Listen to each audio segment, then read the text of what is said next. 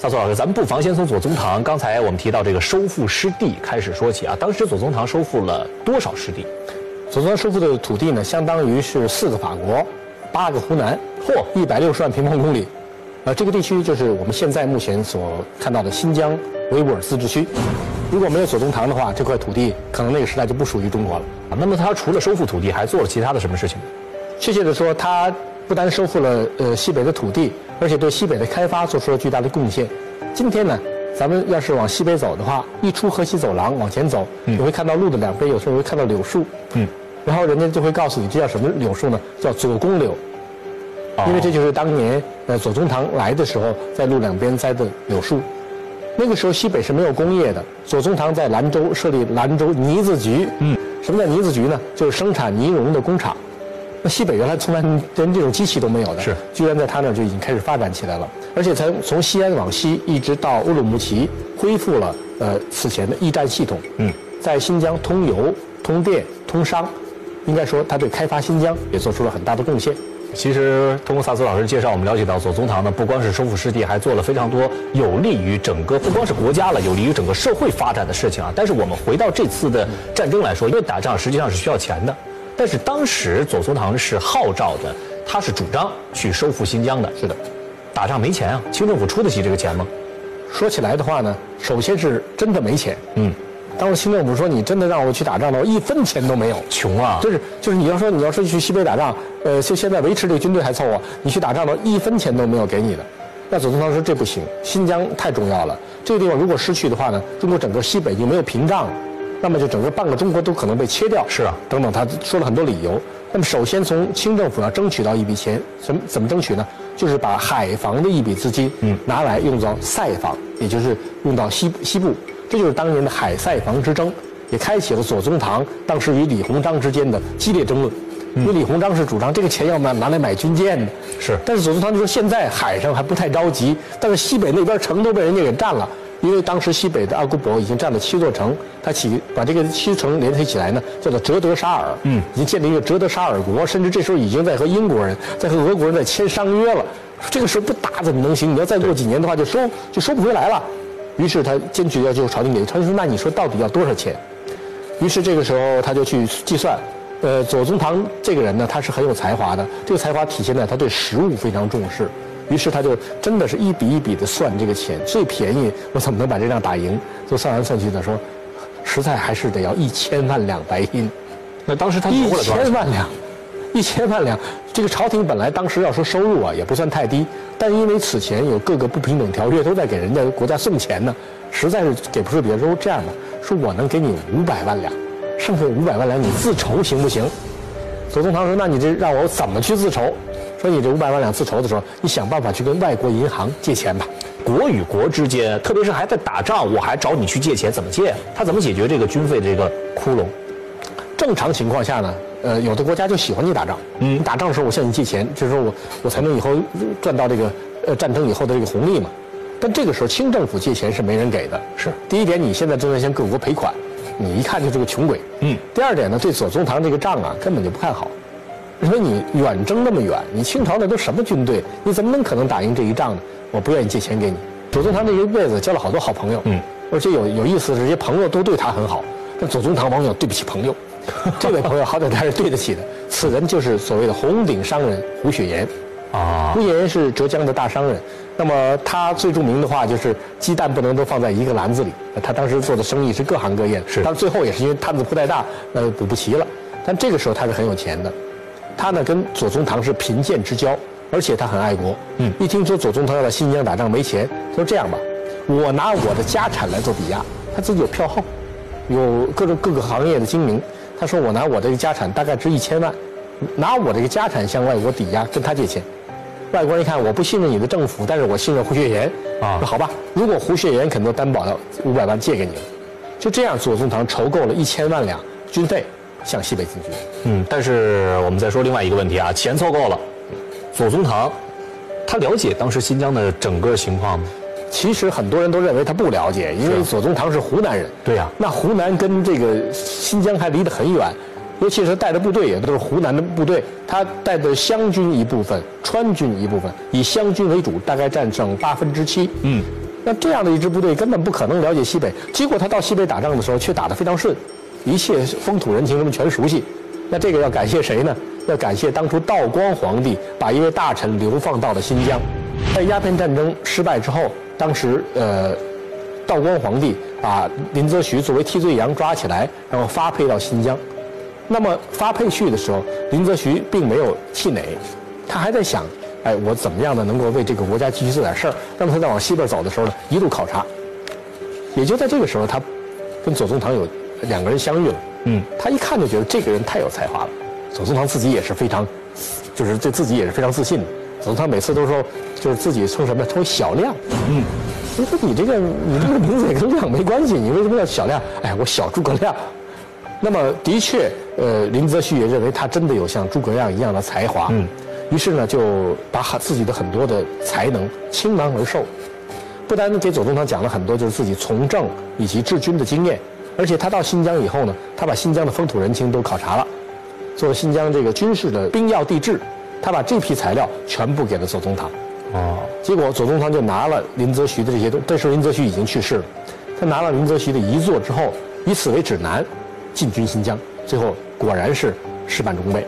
嗯，那么现在我们了解到左宗棠了解了新疆的情况，因为有林则徐的所绘制的一些地图和林则徐的当时对这整个新疆地区的一些战略方针有了，钱也有了。那么下一步左宗棠该怎么办？下一步，左宗棠就是出关了。嗯，他一共调集了六万军队，其中呢就包括大批的湘军，呃，一起出关，以刘锦棠为先锋，从玉门关开始向新疆发起进攻。这中间呢也要通过大沙漠的，就是后我们在前人说叫白龙堆沙漠。那个时候部队经过都是很艰苦，但是这些湖湘子弟当年是打过很多仗的，确实是很能吃苦。呃，于是呢，真的是通过了这个沙漠，突进了新疆。而且打进新疆之后呢，因为他们，呃，这个时候中国已经有了一点点就是洋务运动的成果，嗯，这些部队装备呢也开始有一点就是跟现代化军队比较接近了。那么打进新疆之后，果然就击败了浩瀚国的军队。浩瀚国的军队当时主要是由阿古伯，就是浩瀚的将军阿古伯指挥的。这个阿古伯打进来之后呢，就自己称王了，称作称汗，汗就是相当于当地的王了。结果这支部队就被呃左宗棠打败。左宗棠采用的什么战术呢？就是说叫做缓进速战。他知道阿古柏的军队主要是骑兵，如果我走得太快的话呢，你切断我后面粮道，我就很难跟你打了。好，那我我慢慢的往前推进，但是一旦推进把你逼到城里以后，我马上要尽快的把你攻下来。嗯，因为打你的时候你骑兵来不及跑啊，是大量的歼灭敌人的有生力量。打了多长时间呢？新疆那么大，一百六十万平方公里，一年时间，打败了阿古柏，逼得阿古柏自杀。阿古柏自杀以后，他的两个儿子又互相争权，大儿子把小儿子给杀了。嗯，于是，在一年的时间里面，左宗棠就收复了丢失了十三年的新疆。左宗棠的想法其实很清楚，嗯，就是在武力的这种支持之下，与沙俄进行谈判。那么这个谈判呢，主要是由曾纪泽前去的。曾纪泽是曾国藩的儿子，而左宗棠呢，与曾国藩又本来是应该是有一点知遇之恩的。那么他呢，在这个地方也非常支持曾纪泽。过去之后，左宗棠就所谓抬棺出，他这个抬棺出征不是第一回了。嗯，实际上刚刚要收复新疆的，他就抬棺出征，因为这要激励部下。你看看，我是要跟你们一块儿去去死的，去拼命的。是。那么他把棺材呢，第一步是抬到了兰州，那么这时候部队已经打进新疆了。好，现在他把棺材抬到了哈密，这个决心就是我要一直往西，要收复伊犁。伊犁为什么对于呃新疆来说非常重要呢？因为伊犁在当年，也就是在清末的时候，它地位就相当于今天的乌鲁木齐。啊。清朝呢，在新疆设伊犁将军，他的驻防之地就在伊犁。那么新疆伊犁这个地方呢，水草丰美，而且有一条伊犁河，嗯，呃，这个地方很富庶，它恰巧是扼住了中国的北疆与南疆在西线的汇合之地。如果这个地方丢给沙俄的话，那么中国的新疆就南北两路都要受到威胁，所以中国方面一定要收回伊犁。那么左宗棠呢，就以军事威胁为后盾。帮助我们的谈判使者来夺回这块土地。伊犁周围一共七座城市都是当时被沙俄给控制的。嗯，他的部队呢，六万大军一直往前推，实际上有两万军队已经逼近了伊犁。而这些沙俄才看到这种情况之后，就说事情不对了。他们本来呢是没想到跟中国军队会打这一仗，纯粹是在威胁。他的伊犁的军队并不多，同时，由于当时在克里米亚战争，这场战争是沙俄与英法和土耳其进行的战争，他在国际上形势并不好，受到了英法等国家的这种钳制，他的主力都在欧洲，嗯，腾不出部队到这个地方来，所以呢，他就想把中国给呃就是吓回去就完了，没想到发现中国队敢打，敢打怎么办？又想拖下去，拖下去他就说呢，哎，如果最开始想这么拖，就说你什么时候收复新疆，什么时候把伊犁还给你。他想你收复新疆总得有几年的时间，我这边就腾出手来了，没有想到左宗棠打得非常快，一年时间收复新疆。好，你现在还还我伊犁，那怎么办？他又想说，又找一个茬儿，你们来的这这个代表，他的地位不够高，恭亲王来了，我再跟他谈。哼！但是当左宗棠的部队来的时候，才明白中国人这一次是真的想动武了。你再不跟我谈的话，我自己你不给我，我自己来拿。而且左宗棠当时也说了，说如果你要是让我来打的话，我不单是要打回伊犁呀，在此前我割让你领土，我也要打回来。当然，如果真的要打的话，实际上我们说左宗棠真是要抬着棺材去打的，嗯，因为他的军费已经没有了。对，他原来军费是只能是打阿古柏，打完之后新疆本地破坏很严重，没有足够的钱来供他继续打下去。他其实也是在虚张声势，也是在震对方。最终是左宗棠的这个我们说气场比较强，还是把沙俄的军队给镇住了。嗯，沙俄不得不接受了中方的条件，归还了伊犁七城。嗯，但是左宗棠也非常现实。呃，我认识一位就是在新疆屯垦的我们的当年的老的兵团人，就是他们出到新疆去的时候，当时就是想选一个哨所，选一个哨所，然后说选在哪儿呢？这时候他们的指就是呃指挥官就说那个地方原来有一个风随，就是古代就修的那种那个烽火烽火台，这是谁修的？说是左宗棠修的，说那你就站这个地方就好了。说左宗棠他当年修在这地方一定有他道理。结果他站那个地方，就是我们真的在那儿设一个哨所之后，就发现。就从这地方看一下，底下几条路都在这儿，就如如同掌上观文，就说明一直到解放军的时代，还在利用着左宗棠当年对新疆的认识。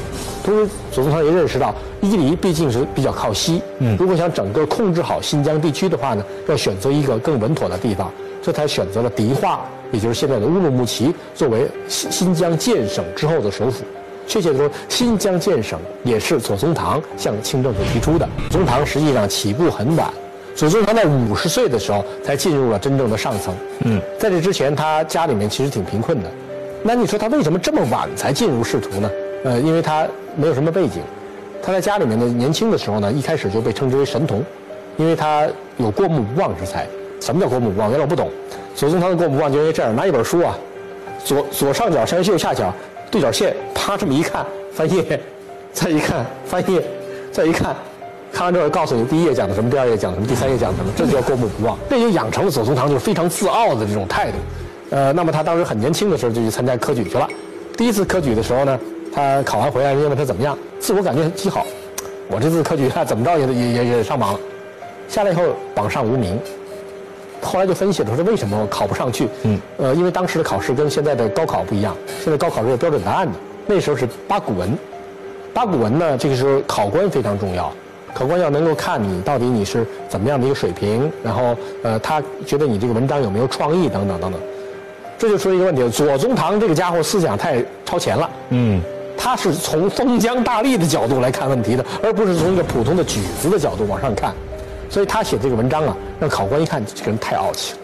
他写这个文章好，你这个哪像是一个呃底下学生来写的文章？这像我的上级写的文章，这不行，这个人太傲了，打回去重新再读吧。嚯！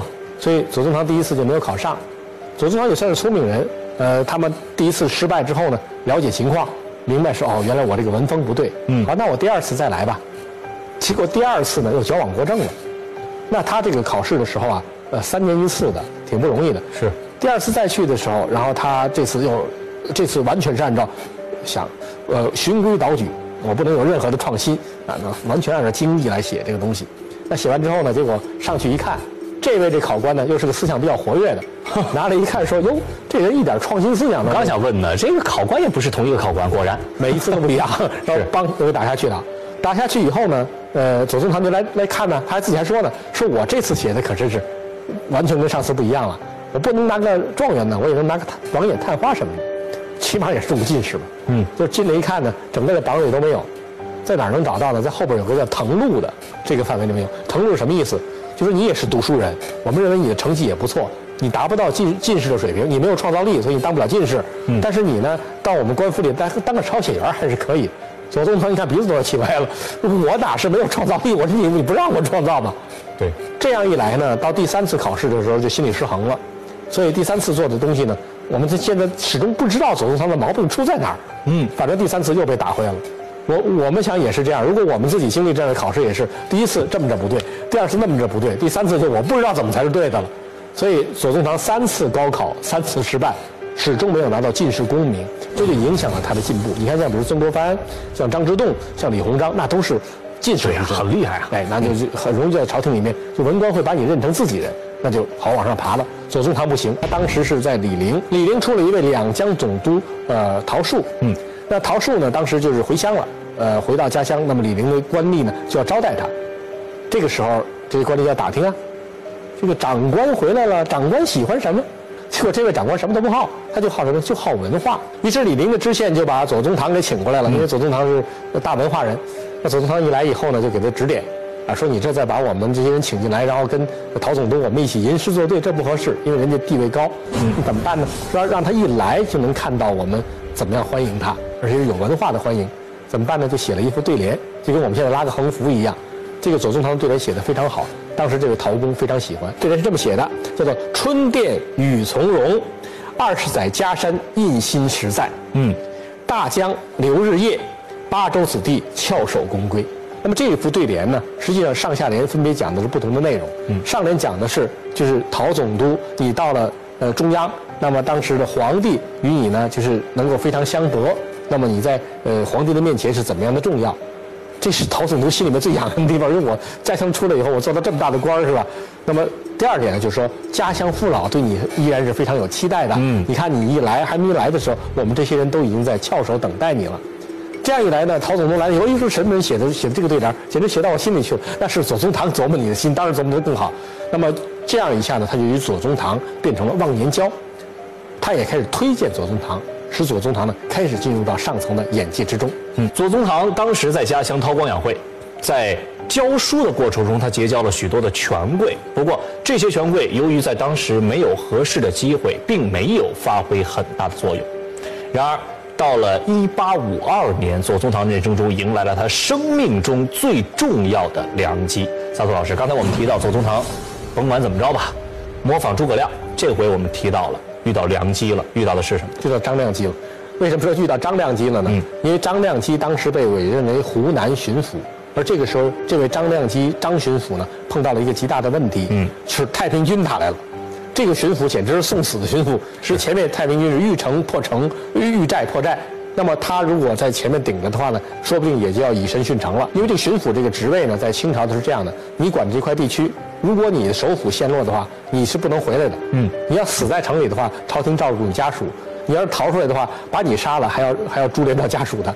所以这时候张亮基就很困难，因为他原来在湖南没有基础。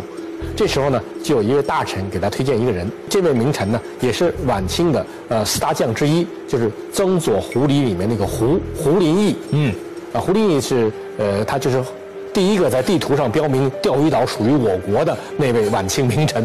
那么他也是因为呃受到陶总督的这种呃就是串联，使他认识了左宗棠，他也认为左宗棠确实有才，于是就向张亮基推荐左宗棠。嗯，左宗棠这时候已经四十岁了，而他进入张亮基幕府以后呢，就开始了自己独特的军事生涯。嗯，什么样的军事生涯呢？他跟张之洞正好两个人是对比。张之洞呢是正牌子的进士出身，是出来之后就是做官。做官，比如做总督啊，做什么？但是你注意到，他实际上做的好多都是相当于左僚的这种工作，就是我做的是总督的位，但其实我是给慈禧呢出谋划策，我是做的这种幕后的这种参谋长的工作。嗯，左宗棠正好相反，左宗棠呢，他因为没有没有自己的这种进士的位置，所以他出来的时候地位比较低，都是给人家做幕僚的。但是做幕僚的时候，他去干的是总司令的活儿，就是。你是参谋，但是结果你干的总司令的活总司令倒靠边站了。但是总司令很愿意靠边站，因为总司令确实不如他。比如张亮基当时守的长沙，他就张亮基就认为，如果我要守，恐怕是一个星期也守不过去的，就把所有的军事全托付给了左宗棠。嚯，那么信任啊！那么左宗棠也确实是真是值得他信任，不愧是大家都推荐他。他也是因为吃了这么多的苦，在下面埋没了这么多年，这时候也终于有机会开始绽放出自己的这种优势来了。那么在守长沙的时候，他把部队布置得非常好，而且呢，呃，动员城里面的乡绅出钱来奖励这些作战勇敢的士兵。嗯，那么这些清军呢，本身是没有什么政治头脑的，那么你给钱我就好好干，就这样守住了长沙城。守了多长时间呢？呃，当时进攻武昌的时候，武昌只守了六七天就被太平军攻陷了，而太平军进攻长沙怎么也打不下来，先后打了八十多天，以至于呢，西王萧朝贵都在长沙重炮阵亡，也没能打下六座城，打了八十二天。嗯，八十二天未能打下长沙城，保住了张亮基的性命，也使左宗棠的名声得到了极大的成全。嗯，在这之后呢，就开始有别人就认为了，说这个左宗棠可不得了啊！这左宗棠就是，呃，二十世纪的那个雅科卡，谁要了他的话，谁就能他救命的。那么接着很快就有人找他救命了，这个人就是新被委任为湖南巡抚的骆秉章。嗯，骆秉章把左宗棠请入自己的幕府，同样是把军事托付给他，有政务的事情也交给左宗棠。简直就成了一个不管不长了，他就是呃，每天的事情交给左宗棠，自己就爱干什么干什么去了。顶多你让我签字的时候，我来签个字，他也不怕左宗棠坑他。那左宗棠跟他也确实非常相得，左宗棠就成了一个不是巡抚的巡抚。